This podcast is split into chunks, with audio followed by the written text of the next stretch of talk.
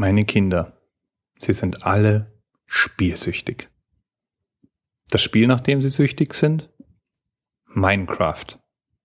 Kennst du Minecraft? Wenn nicht, kein Problem. Ist leicht erklärt. Denk dir eine 3D-Welt, in der du frei rumlaufen kannst, in der du Dinge bauen kannst, dir auch Materialien erschaffen kannst, mit denen du Dinge baust, in der es Kühe, Schafe, Enten und alles mögliches anderes Getier gibt, in dem es Tag und Nacht wird, in der auch nachts Monster rauskommen, wie Zombies, Spinnen und ähnliches mehr, die endlos ist, eine Welt, in der du an keine Grenze kommen kannst und in der alles, aber auch wirklich alles würfelförmig ist. Ich versuche mich im Moment auch ein bisschen darin, in dieser Welt zu spielen und zu bauen. Macht einfach Spaß, Dinge aufzubauen. Eine der ersten Dinge, die ich gemacht habe und die bei meinen Kindern für müdes Lächeln gesorgt hat, war ein großes würfelförmiges Gebilde. Bestehend auf jeder Seite aus dreimal drei Flächen. Alle in derselben Farbe. Auf der einen Seite also neun Kacheln rot, die andere Seite neun Kacheln grün, neun Kacheln gelb, neun Kacheln blau, neun Kacheln weiß und unten drauf steht der Würfel, ja. Die Rede ist vom Rubik's Cube oder wie er in Deutschland heißt, Zauberwürfel. Erfunden hat den ein Mann namens Erno Rubik, Ungar, Bauingenieur, der, als er ihn erfunden hat, Lehrer war und nach einer Möglichkeit gesucht hat, seinen Schülern räumliches Denken nahezubringen. Er hat ein bisschen rumgespielt und baute 1974 den ersten Rubik's Cube. Und in den 80ern schaffte es der Rubik's Cube dann als Zauberwürfel auch in die deutschen Läden. Insgesamt 160 Millionen Rubik's Cubes sollen weltweit zwischen 1980 und 82 allein verkauft worden sein. Dieses Puzzle hat dabei nicht nur Kinderherzen erobert, sondern speziell Mathematiker waren schnell verliebt. Und es gibt eine ganze Subkultur. Es gibt Wettbewerbe. Es gibt das sogenannte Speed Cubing, bei dem es darum geht, den Würfel möglichst schnell zu lösen. Aktuelle Rekordhalter lösen den Würfel tatsächlich in etwa fünf Sekunden.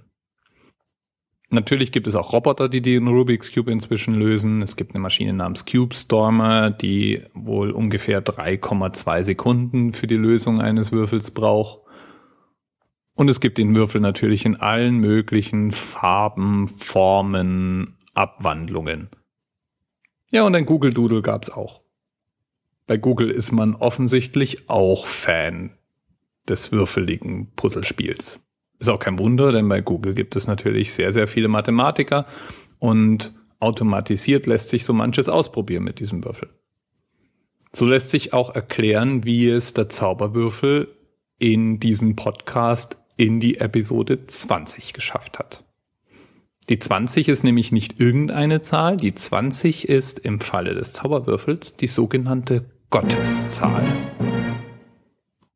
Der Begriff heißt im Englischen God's Algorithm und wurde von einem britischen Systemtheoretiker John Conway oder einem seiner Kollegen in Cambridge, so genau weiß man das nicht mehr, mit ins Spiel gebracht und geprägt. Und die Gotteszahl beschreibt die minimale Anzahl Lösungsschritte, die immer zur Lösung eines Puzzles, in dem Fall des Zauberwürfels oder eines Algorithmus verwendet werden kann. Und die Gotteszahl im Falle des Rubik's Cubes war gar nicht so leicht herauszufinden. Und das klingt doch auch ganz nach einer Aufgabe, mit der sich Mathematiker stundenlang beschäftigen können, oder? Und das haben sie tatsächlich getan, ziemlich früh sogar, als der Zauberwürfel tatsächlich auf den weltweiten Markt kam.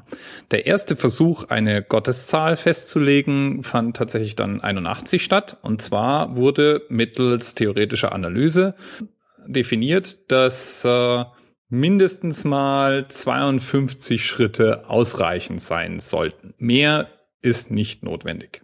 Ganz genau wusste man es aber nicht. Und wirklich beweisen? Schwierig.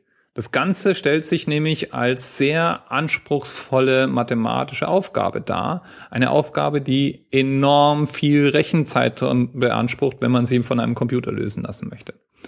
Und genau da kamen dann nochmal die Mathematiker und Forscher von Google ins Spiel. Die haben nämlich irgendwann beschlossen, diese Zahl ein für alle Mal klären zu wollen und haben insgesamt 35 CPU-Jahre, also ein einzelner Rechner mit einem einzelnen CPU würde 35 Jahre lang rechnen, von Computerzeit gespendet aus den Google Rechenzentren, die sich damit beschäftigten, diese Zahl festzulegen, ein für alle Mal. Und in diesem Berechnungsmarathon kam letztlich heraus, dass 20, die so ganz unschuldig aussieht, die 2-0, die tatsächliche Gotteszahl im Falle des Zauberwürfels ist. Na, das ist doch mal was für die Party, um damit anzugeben. Und wahrscheinlich eine Zahl, die du auch nie wieder vergessen wirst. Übrigens, um diese Zahl ein für alle Mal festzulegen, mussten die Rechenzentren von Google alle möglichen Positionen des Zauberwürfels berücksichtigen und davon auflösen. Und die Gesamtzahl aller möglichen Positionen, das ist eine Zahl mit 20 Stellen. Wie immer nachzulesen in den Notizen zur Sendung. Und gleich der zweite Grund, warum der Rubik's Cube das ideale Thema für die Episode 20 war. Bis bald.